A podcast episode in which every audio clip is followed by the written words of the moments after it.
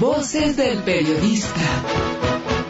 El Club de Periodistas de México, con su brazo asistencial, la Fundación Antonio Sáenz de Miera y Frieital, presenta Voces del Periodista.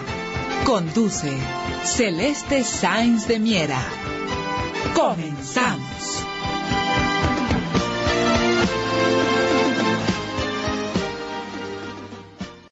Tal? ¿Qué tal amigos? ¿Qué tal? Muy buenas tardes.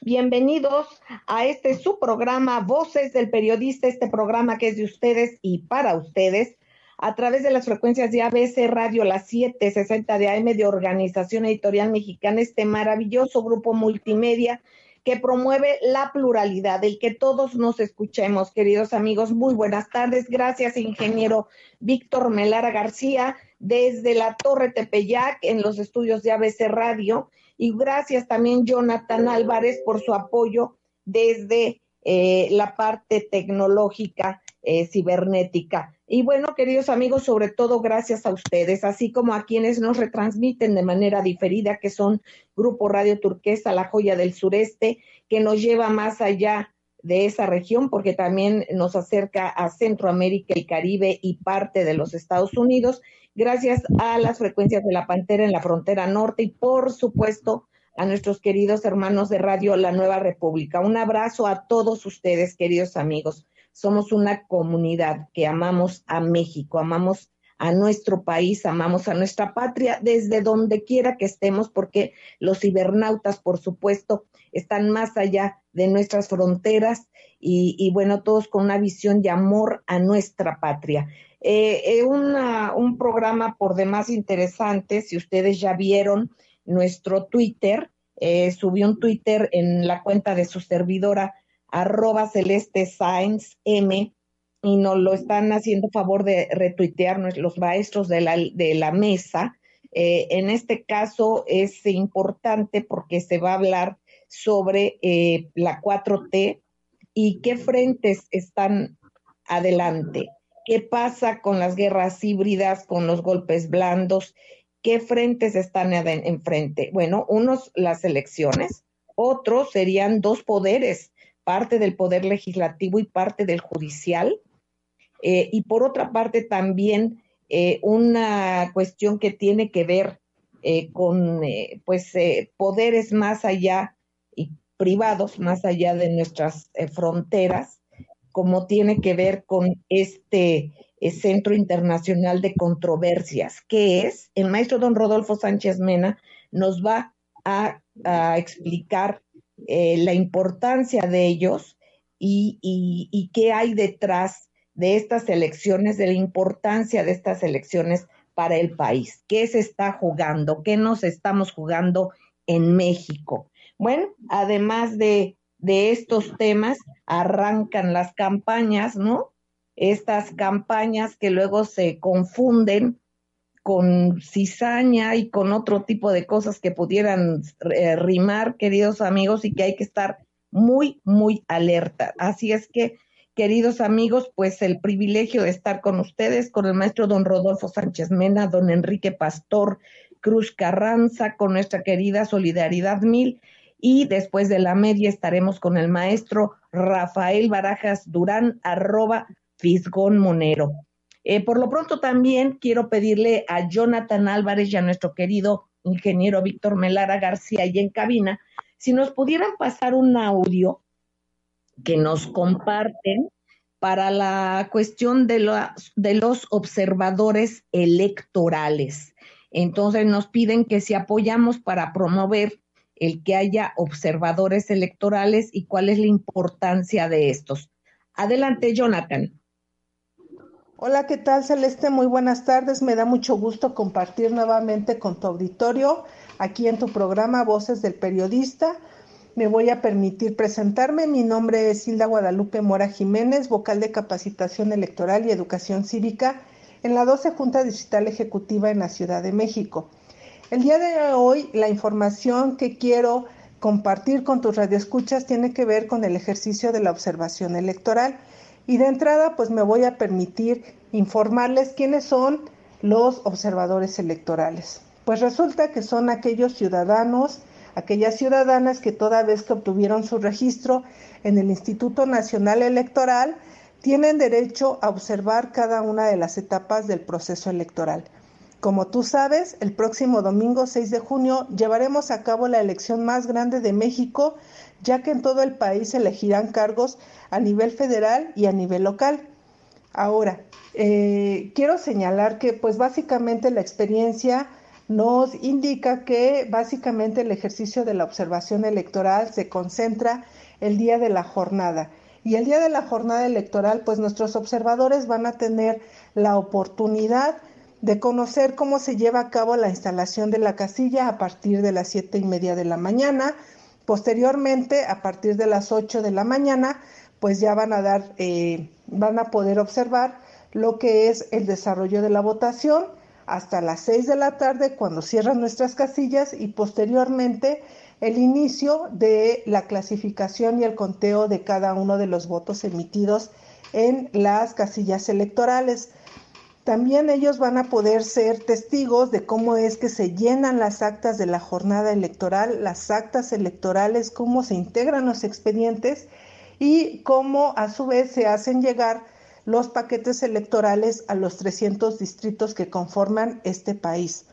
Ahora, ¿cuáles son los requisitos para poder ser registrado como observador electoral? En primer lugar, ser ciudadano mexicano en pleno goce de sus derechos civiles y políticos, situación que podrán acreditar con la credencial para votar con fotografía vigente.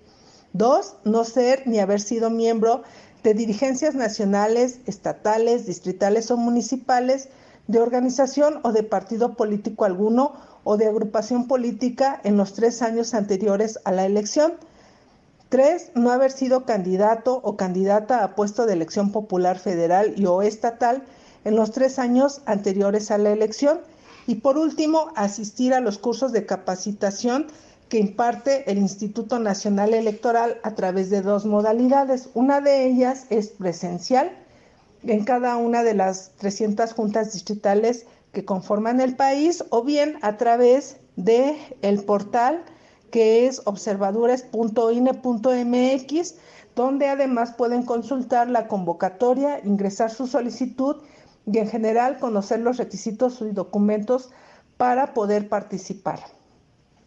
Eh, por último, Celeste, quiero señalar con tus radioescuchas que tienen hasta el 30 de abril para poder registrarse y si es el caso de que tuvieran alguna duda, algún comentario, pues se pueden dirigir directamente a la 12 Junta Distrital Ejecutiva en la Ciudad de México, ubicada en Fray Servando Teresa de Mier, número 68, Colonia Centro, esquina con la calle Simón Bolívar. También pueden enviar un correo electrónico a la licenciada Marta Guillermina Ceballos González, quien es la vocal de organización electoral, y su correo electrónico es marta.ceballos.ine.mx, su teléfono 55 55 64 6865. De antemano te agradezco la invitación y espero que esta información sea útil para tus radioescuchas. Muchas gracias. Bueno, queridos amigos, gracias. Hilda Guadalupe Mora Jiménez, vocal de capacitación electoral y educación cívica en la 12 Junta Distrital de la Ciudad de México. Eh, bueno, pues queridos amigos, hay que participar como observadores, hay que estar atentos. Y, bueno, yo quisiera ya dar arranque eh, al análisis y a la opinión de nuestros queridísimos amigos aquí en la mesa, en esta mesa extraordinaria. Ceci Tapia, ustedes la conocen, es fiscalista, ella es eh, además defensora de derechos humanos, tiene su, su página, su canal, eh, sea Informa y además de todo es directora de redes de Voces del Periodista y del Club de Periodistas. Adelante, Ceci Tapia, Solidaridad Mil, por favor, con tu comentario sobre lo que crees prudente eh, compartir con nosotros, que lo, lo que se ha visto relevante en las redes, no solamente las tendencias, sino lo relevante, a qué debemos enfocar nuestra atención de acuerdo a tu punto de vista. Adelante, Ceci, querida. Claro que sí, querida Celeste, muy buenas tardes, queridos maestros. Pues con el placer de, saludarles, resulta, querida Celeste, que ya estamos en declaraciones anuales y el SAT acaba de sacar algo para que puedan explorar. En caso de que tengan dudas, no tengan un contador, pueden ingresar a la página www.sat.gov.mx y de ahí hacer sus consultas. Hay un robotcito que te contesta, está muy coqueto. Si alguien tiene duda, puede participar y, por supuesto, llamar al Club de Periodistas o escribirnos al correo electrónico cecitapia.prodigy.net.mx. Con mucho gusto les podríamos ayudar. Y bueno, resulta que en las, el fin de semana estuvo muy interesante porque hablaban de artículo 19 y yo sé que el tema es muy delicado. Sin embargo, se hablaba de una injerencia de la CIA. Pero el tema no es que alguien lo diga o si el presidente lo mencionó o si fuera verdad o no, o, no lo fuera. Resulta que salieron entonces 10 o 12 periodistas que hablaron de que nunca recibieron el apoyo y que no fue de su interés, ya sea económico o de su interés de político, para poderles ayudar. Entonces yo creo que esto es un tema por un por tanto doloroso porque muchos periodistas desplazados, periodistas que han sido silenciados, asesinados, no sabemos cuántas puertas tocaron antes de llegar a este fin. Y bueno, algo también que llama mucho la atención, resulta que también este fin de semana se menciona que el presidente de Argentina fue contagiado, está contagiado del virus COVID-19 que tanto, y que además ya había sido vacunado con la vacuna Sputnik. Y entonces algunos pensadores, porque así se hacen llamar, se autodenominan, eh, hicieron burla de esto, pero resulta que cuando tú recibes una vacuna no quiere decir que no te va a dar el virus. Lo que quiere decir es que los síntomas son menores o que esto deja de ser mortal en tu cuerpo.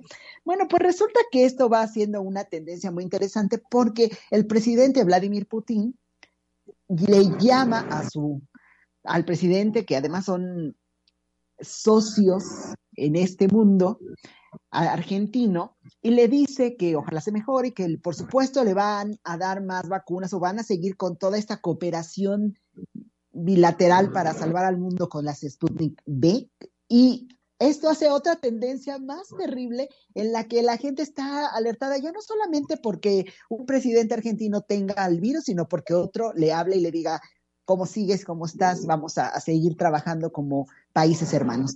Y esto es, llama mucho la atención. A su vez está la mañanera, porque esto es un ámbito nacional, internacional, pero está la mañanera y la gente no quiere que el presidente diga nada de las votos y eso pues es democracia, pero él dice y lo dice fuerte, el presidente dice, yo no voy a decir por quién voten, por quién dejen de votar, ni nada, pero voy a decir si alguien está dando despensas y ayudas, porque también ya hay varias organizaciones en cárcel por dar apoyos económicos, láminas, etcétera, etcétera, en nuestro país. Entonces es muy interesante, estamos en uno de los procedimientos más, más importantes de voto nacional en México, entonces todo esto es muy valioso que lo podamos ver, que tengamos mucha atención, no solamente en la mañana, en las votaciones, en el COVID, en la antorcha que ya se encendió para los Juegos olímpicos en Fukushima, sino todo esto, cómo va pasando en los países y qué efectos está teniendo en este. Bueno, pues aquí están nuestros queridos maestros, el maestro Rodolfo Sánchez Mena, el maestro Enrique Pastor Cruz Carranza, y ellos seguramente con su gran análisis nos van a platicar un poquito más de esto. Muchas gracias, querida Celeste. Gracias, Ceci. Querida, queridos amigos, vamos a ir un corte para regresar a escuchar eh, la opinión del maestro don Rodolfo Sánchez Mena, don Enrique Pastor Cruz Carranza. Hoy el presidente dijo que va a reducir la carga sendaria de Pemex eh, y Comisión Federal de Electricidad. Él asegura eh, que en todo el mundo se protege a las empresas prioritarias y aquí no va a ser la excepción, dice. Pues esto es una buena noticia. Vamos a un corte y regresamos. Gracias.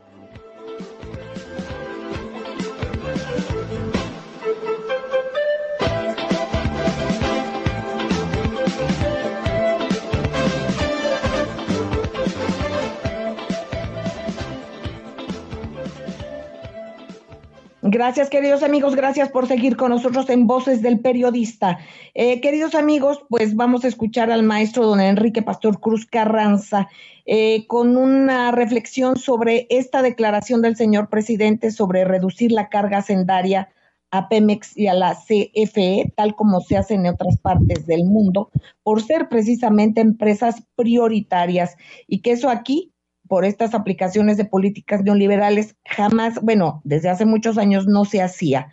Eh, desde hace un tiempo que ha sido muy pesado para México, al contrario, se les ha desgastado, se les ha mermado. ¿En qué se traduce esta declaración del señor presidente maestro don Enrique Pastor Cruz Carranza, representante del Club de Periodistas de México en el estado de Campeche, además de parte del jurado calificador del certamen nacional e internacional de periodismo y por supuesto de voces del periodista? Adelante, maestro.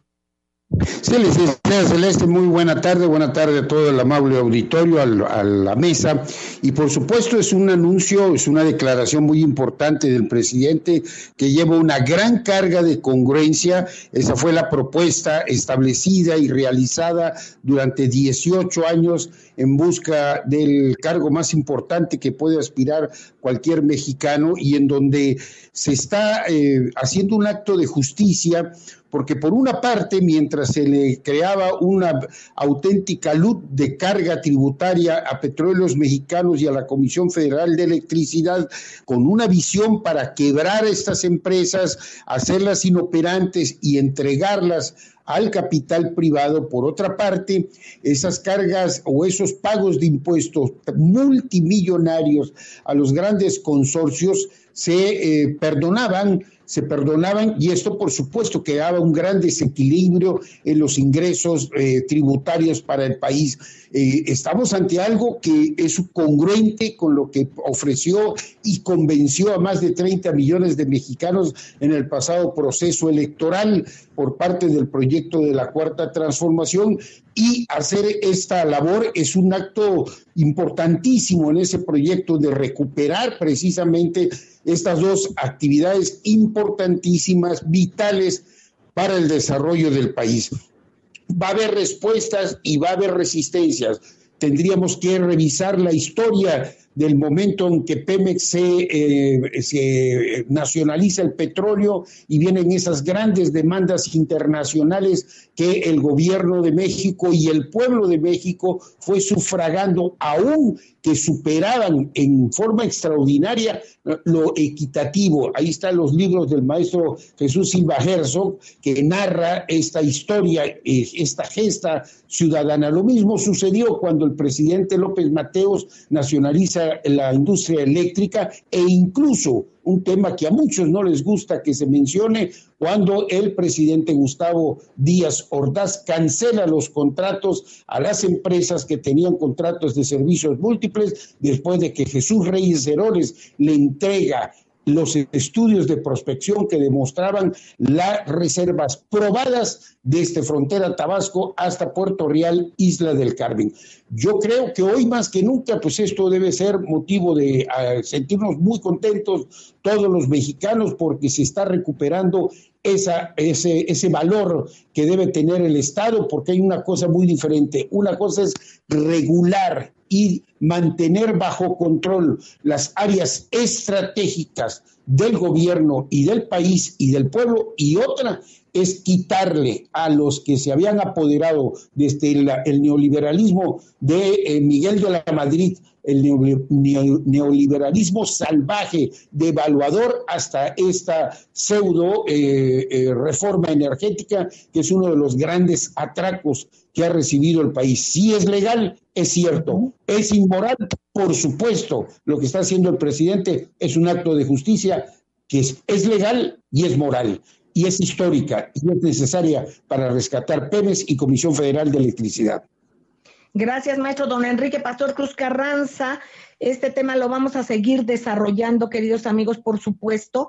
Y hay un tema que el maestro don Rodolfo Sánchez Mena puso sobre la mesa y que estamos eh, tratando con la Federación de Periodistas Internacionales, la, Federación Internacional del Club de Periodistas de México, eh, precisamente eh, con un tema que planteó el maestro don Rodolfo Sánchez Mena directivo del Club de Periodistas de México eh, y parte también del jurado calificador del Certamen Nacional e Internacional de Periodismo. Eh, maestro don Rodolfo, usted menciona en parte de su trabajo eh, que la 4T, que el gobierno del presidente Andrés Manuel López Obrador enfrenta tres frentes Uno sería las elecciones, y esto como una guerra híbrida, eh, hay golpes blandos, eh, eh, todo eso que usted, los temas que usted ha llevado desde hace mucho tiempo. y sería el que pretenden ganar elecciones, perder la mayoría, así como también de los congresos y, y, en general, ¿no? O sea, tomar una ventaja supuesta por la oposición. Por otra parte, los amparos de la Corte contra las leyes de energía e hidrocarburos eh, en proceso que están en el Congreso. Y el tres, ese frente internacional de demandas de corporaciones extranjeras, de lo que ha mencionado el señor presidente, que es el Centro Internacional de Arreglo de Diferencias relativas a inversiones, el famoso CIADI. Vayamos nos acostumbrando a esto que es el CIADI y ni más ni menos que es ni más ni menos que es una demanda pues multimillonaria. Pero aquí a qué vamos? Eh, pues precisamente este CIADI es del Banco Mundial y es eh, pues una acción eh, prioritaria para la estrategia neoliberal de la globalización. Aquí, maestro, ¿qué pasa mientras no se reemplace la economía de los países eh, como parte de la estructura de las deudas, que es otro tema que también se tocó en días pasados en un programa muy interesante con nuestros compañeros de la Federación Internacional del Club de Periodistas de México. Y bueno, en esto del CIADI está afectando a Argentina, España, y en general. Hay una agenda que usted propuso tanto al Club de Periodistas de México, eh, también como a la Sociedad Mexicana de Geografía y Estadística, con esta visión nacionalista que yo le pido de favor compartir con nuestros queridos amigos de Radio Escuchas. Si es usted tan amable, nuestro Rodolfo Sánchez Mena. Adelante. Muy buenas tardes. Saludo con afecto a nuestra secretaria general del Club de Periodistas, a Celeste Sainz de Miera, conductora de este programa, y voy a tratar de dar respuesta a estas interrogantes para que todos nos enteremos de por qué debemos de votar, por qué asistir a las urnas para apoyar qué propuestas. No se trata de apoyar nada más a quien simpaticemos, a Panchita, a don Teodoro o al que sea candidato de cualquier tipo de puesto de elección popular. ¿Qué es lo que está en juego? El presidente de la República lo que está haciendo es reorganizar todo el aparato del Estado, todo el aparato de gobierno y fundamentalmente la economía para recuperar el mercado interno. Esto es una estrategia, en la mayor parte de los países lo están haciendo, pero nuestro país el presidente había sido precursor con el proyecto de obras que tiene de carácter estratégico. En los Estados Unidos, el nuevo presidente anunció todo un paquete de inversiones en materia de infraestructura. ¿Y qué sucede con la infraestructura? Bueno, pues la infraestructura pues alienta todo un círculo virtuoso de la economía. Entonces, para que funcione la economía, para que se recuperen los países que han sido afectados por el COVID como el nuestro, ¿sí? necesitamos nuevas reglas de juego internacional. Uno, en el terreno de la deuda y en el otro, donde nos tienen amarrados. ¿Dónde nos tienen amarrados? Por parte de los tribunales nacionales, de cómo, por ejemplo, el el Poder Judicial, jueces del Poder Judicial, eh, ampararon a las empresas en contra de la ley eléctrica y seguramente lo harán en contra de la ley de hidrocarburos. Entonces, además de lo que sucede internamente, tenemos en el ámbito externo otro frente. Es un frente que hay que entender muy bien de qué se trata. Y como usted lo planteó, Celeste, se trata de estas siglas enormes que son el CIADI, el Centro Internacional para las Diferencias entre Inversionistas, que tiene que ver con países que firmaron tratados bilaterales de comercio. No hay que ser especialista en comercio internacional, sino poner atención de qué se trata. ¿Y qué se trata este famoso CIADI? A él acuden las empresas que se sienten afectadas por las políticas nacionales, por las disposiciones en los congresos soberanos, ¿sí? Y también, ojo, plantean demandas porque ellos pretenden que lo que no ganaron en los países, ¿sí? Se los paguen los estados-nación. Y de esa manera México tiene demandas en el CIADI por una cantidad superior, una cantidad superior a lo que nuestro país tiene destinado para toda la contingencia del de COVID. Sí, el número de demandas es terrible. Y por ejemplo, una empresa minera que en nuestro país está saqueando el oro se niega a pagar 500 millones de dólares de impuestos y tras eso pretende recurrir al CIADI y plantearnos parte de estas enormes, enormes demandas. Antes de que se creara el CIADI, bueno, pues había otro tipo de tribunales, pero este se creó específicamente para impedir el proteccionismo de los países y demandarlos en ese tribunal. Bueno, ¿qué es lo que tenemos que hacer? pues como otros muchos países que están denunciando, denunciando y no dejar de estos compromisos internacionales y hacer una nueva arquitectura de tipo internacional legal para que los países como el nuestro se recuperen de el COVID. Hay un ámbito, por ejemplo, muy importante que tenemos que entender. América Latina fue toda demandada. ¿Y por qué fue demandada? Por las transnacionales. Bueno, por ejemplo, en el terreno del agua, la mayor parte de las transnacionales se apoderaron del agua. También se apoderaron de la minería y se apoderaron del petróleo. Ahí es donde está el mayor número de demandas y van a venir nuevas demandas porque se sienten agredidos por la legislación mexicana, ya lo hemos comentado. Entonces, hay que ponerle ojo a este CIADI y vamos a tratar de pedirle a nuestro Congreso, al Senado y a la Cámara de Diputados para que se revisen estos acuerdos. Finalmente, el tema, para cerrar, afortunadamente se logró incluir una cláusula de que en el tratado con los Estados Unidos y Canadá no el petróleo, los hidrocarburos son considerados de carácter soberano y se puede modificar la legislación celeste, la legislación, no solo en la constitucional, también en las leyes. Y esto es muy importante saberlo, que sí se puede, ¿sí? Y que en ese terreno, ¿sí? El, el poder, eh, el, el poder judicial está en un error en tratar de amparar a estas empresas. Ya lo vamos a presentar más adelante. Claro que sí, maestro. Vamos a un corte, queridos amigos, y regresamos. Gracias.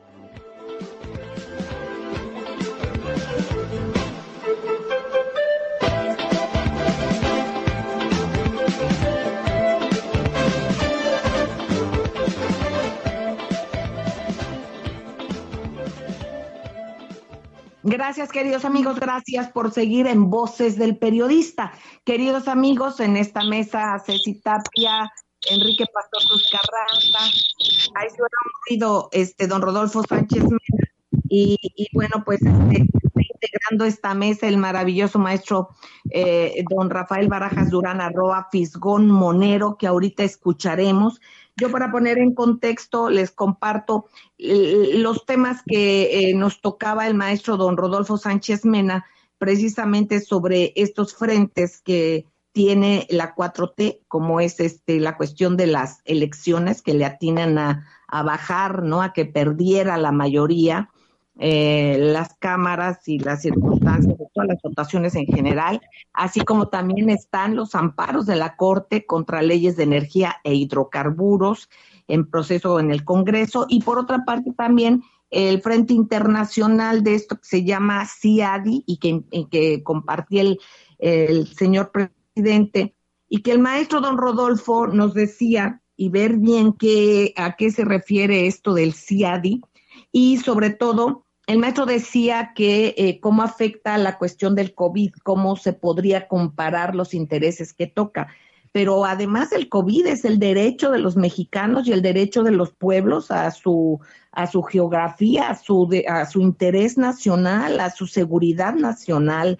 Y nos damos cuenta cómo buena parte eh, de, quien dicen, de quienes dicen llamarse oposición en México, eh, tienen acciones espejo con estos intereses del CIADI eh, y, los eh, intereses, por supuesto, de lo que tiene que ver precisamente esta, esta instancia con el, el Banco Mundial. Entonces son temas muy, muy, muy interesantes.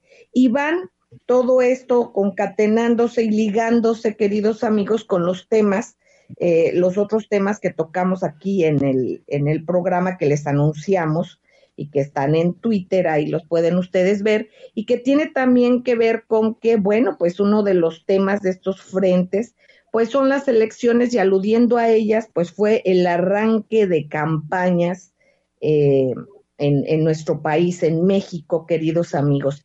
Y por una parte hay que darnos cuenta que las campañas que tanto tienen de campañas, que tanto tendrán de patrañas y que tanto promoverán las cizañas y el que no estemos atentos en los puntos nodales y sustantivos eh, eh, de lo que debemos de tener atento del interés nacional en nuestro país, qué es lo que se está jugando en el país, qué es lo que está en importancia, lo que decía el maestro don Rodolfo Sánchez Mena precisamente detrás de estas elecciones y pues la seguridad nacional eh, es una de ellas. Maestro don Rafael Barajas Durán, un privilegio como siempre tenerle en, el, en este su programa. Maestro querido, pues arrancaron las campañas en el en sus marcas listos, ¿verdad? Ahí vamos. Eh, obviamente como medios de comunicación, con todo el debido respeto a los señalamientos que se tienen que observar con el reglamento eh, alusivo a lo mismo, pero yo le quisiera preguntar a usted, eh, pues sobre este tema, ¿no? Sobre este, este tema que es eh, fundamental. Adelante, maestro. claro, no, por supuesto que es mucho lo que está en juego en esta campaña. Es decir, eh, las elecciones intermedias suelen ser elecciones a, las que la gente le pone menos atención, porque pues no está en juego la presidencia de la República y como somos un país presidencialista, lo que siempre, las elecciones que siempre este, llaman la atención y que siempre, siempre han sido más numerosas son las elecciones eh, eh, sexenales, las elecciones en las que se vota por el presidente. Pero yo tengo, yo tengo la impresión de que esta es una elección realmente muy importante en muchos sentidos. Es importante desde el punto de vista estratégico, porque eh, es una elección que va a eh, eh, permitir eh, continuar con el proyecto de a transformación o perdón, cancelarlo. Perdón, maestro, una, un momentito. Ahorita me indica Jonathan que estamos, que se está escuchando mal. yo recuerdo que hay que cerrar todos los micrófonos de quienes no estamos este, participando. y, y, y, bueno, ahorita este, ya me indicará Jonathan para ver técnicamente qué debemos hacer. Eh, lo seguimos escuchando, maestro, por favor. Sí, este, lo, primero es que hay es una elección estratégica, digamos, para eh, el nuevo gobierno, porque eh, el nuevo gobierno ha avanzado en un montón de frentes, dice llanamente porque tiene mayoría en la Cámara, en las cámaras. Entonces está en litigio la Cámara entonces, sí, eh, está clarísimo, los eh, actores centrales tienen muy claro que si se preserva, si, el, el, partido en el poder preserva la Cámara, va a poder continuar con el proyecto de cambio, y si no la preserva, pues se, va, se le va a poder poner un alto. Y la razón es muy sencilla. Todo proceso de cambio implica eh, una transición sofisticada. Entonces tú tienes que, eh, puedes cambiar la presidencia, pero siempre vas a tener en este tipo de cambios, eh, partes del viejo régimen que quedan incrustadas en diversas partes del Estado, estructuras lógicas, incluso formas de pensamiento y hasta prejuicios, ¿no? Que pesan, por supuesto, en, eh, eh, digamos, en, en, los momentos de cambio, ¿no? Entonces, se, ha, han logrado cambios importantes, entre otras cosas, porque se han logrado, se, se han cambiado legislación y este, estas legislaciones han cambiado tienden a, a restaurar el pacto social constitucional plasmado en 1917, que es un pacto, digamos, con la gente de abajo, ¿no? Que es un pacto que surge, de hecho, de un programa muy importante, que es el programa del Partido, eh, eh, eh, que es el programa del Partido Liberal Mexicano de 1906, ¿no? Que hicieron Flores Magón y Juan Sarabia, etcétera, etcétera, etcétera, recogiendo el sentir de los sectores populares, ¿no? Entonces, e, esto es lo que está en juego, si se sigue o no con el proyecto. Ahora bien, es curioso porque hay que ver, entre otras cosas, con qué herramientas cuenta cada quien. Sin lugar a dudas, ahorita, cuando se está aplicando con más dureza, digamos, la lógica de los eh, de las guerras psicológicas. Es decir, estos señores del viejo régimen tienen básicamente, eh, eh, tienen herramientas muy fuertes. Primero, en lo mediático, porque cuentan con todos los grandes consorcios mediáticos del, del, país de su lado, ¿no? Y tienen también un margen de maniobra importante en lo que podríamos llamar el aparato legal. Entonces, bien, un buen, una buena andanada de lo que nosotros conocemos como lawfare, ¿no? Entonces es curioso porque ya estamos viendo nosotros a nivel de este, a nivel mediático, qué es lo que están manejando. Fíjate, hay una cosa que es muy interesante. El Andrés Manuel da las conferencias mañaneras, entre otras cosas, porque con eso le quita la agenda a los actores, a los sectores del viejo régimen. Dejó de dar la mañanera dos o tres días y ve nada más la cantidad de fake news que se expandieron en este tiempo. Una cosa muy impresionante, ¿no? Y hay que decirlo, este, sí hay también toda una serie de proyectos de desinformación que son muy claros y que están echados a andar, ¿no? Eh, por ejemplo, eh, es, curioso porque mm, eh, una de las, estos proyectos los puedes detectar claramente de la siguiente manera. Ve dónde tiene sus fortalezas este, un actor político y si empiezan a ocurrir eventos alrededor de estas fortalezas para debilitarlos, pues es probable que ahí haya efectivamente, es probable que ahí haya efectivamente una operación psicológica y mediática importante. Entonces, uno de los puntos fuertes, sin lugar a dudas, del proyecto obradorista es de la vacunación. Y este fin de semana se hizo viral un asunto de una vacuna mal dada.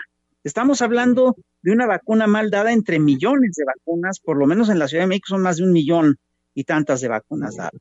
Entonces, eh, pero en dado caso, perdón maestro, pero en dado caso también era de una enfermera voluntaria, sí. sin, querer, sin, sin, sin, calumniar, porque no la conozco, no, no, y las autoridades lo deben de investigar, pues es probable también que quien quite y no haya quien le diga alguna voluntaria, pues que también vaya a hacer este tipo de cosas y que precisamente se difundan. Entonces, sí, eh, claro, porque además es, a ver, yo recuerdo una escena clásica de la, eh, eh, de la historia de la fotografía, que es, la, que, es una historia de Robert Capa.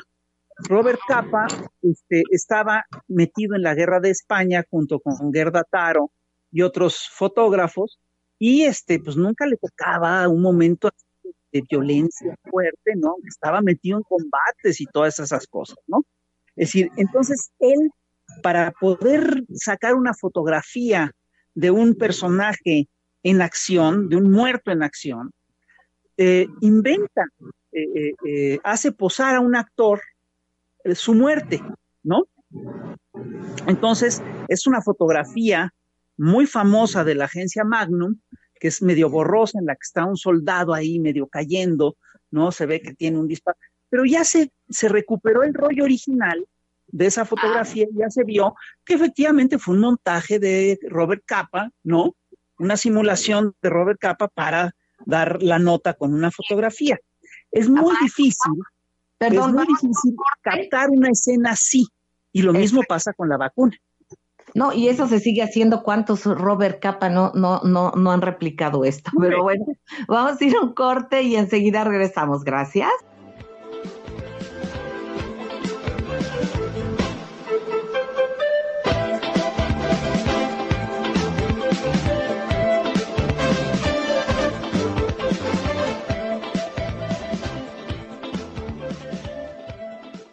Gracias, queridos amigos. Gracias por seguir en Voces del Periodista con el maestro don Enrique Pastor Cruz Carranza, el maestro don Rodolfo Sánchez Mena, la maestra Ceci Tapia, Solidaridad Mil y el maestro Rafael Barajas Durán, arroba Fisgón Monero, quien nos honra con su análisis antes de irnos al corte y lo seguiremos escuchando, maestro, precisamente con estos efectos eh, de lo que tenemos que estar atentos eh, eh, y de todo esto que se maneja luego incluso con los montajes, maestro, cuando empezó a ponerse este a quien se le ocurrió hacer esto para poder este, mostrar una imagen de guerra, nos hablaba usted. Adelante, le sí, Es muy difícil eh, efectivamente captar el momento en el que ocurre un suceso como este, como, vamos, una muerte en combate, una explosión, una vacuna.